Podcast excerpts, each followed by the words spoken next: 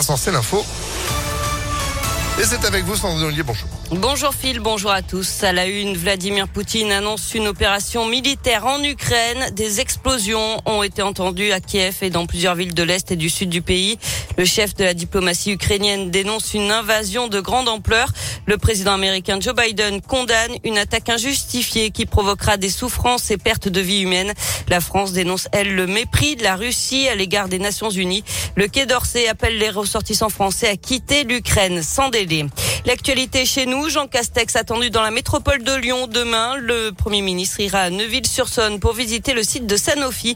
Il sera accompagné par le ministre de la Santé, Olivier Véran, et la ministre de l'Enseignement supérieur, Frédéric Vidal. Sanofi qui a annoncé des résultats positifs pour son vaccin anti-Covid avec un an de retard.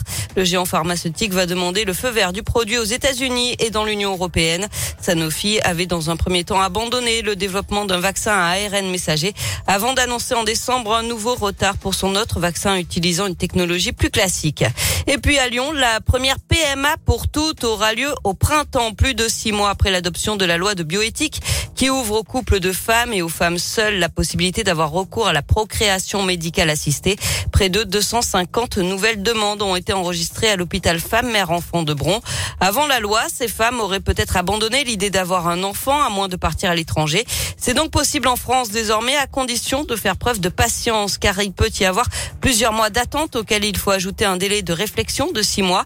Pour le professeur Bruno Salle, chef du service de médecine reproductive à la HFME, il y a un autre enjeu car si les demandes de PMA augmentent, ce n'est pour l'instant pas le cas des dons de sperme. Le don va être compliqué maintenant que ça soit chez l'homme et la femme parce qu'il y a la levée de l'anonymat. C'est-à-dire qu'à partir des 18 ans euh, de l'enfant qui sera né d'un don de gamètes, spermatozoïdes ou ovocytes, il aura euh, possibilité d'interroger l'agence de biomédecine et d'avoir une levée complète de l'anonymat, nom, prénom, euh, adresse, qualité et ainsi de suite. Et ça, il y a un certain nombre de femmes, mais un peu moins les femmes assez curieusement, mais et un certain nombre d'hommes qui refusent de donner parce que cette levée de l'anonymat leur fait peur.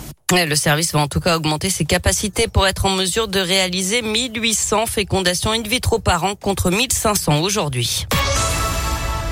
On passe au sport avec du basket et tout se jouera au match retour pour les filles de l'Asvel. Match nul 66 partout hier soir à Lublin en Pologne en huitième de finale allée de l'Eurocoupe.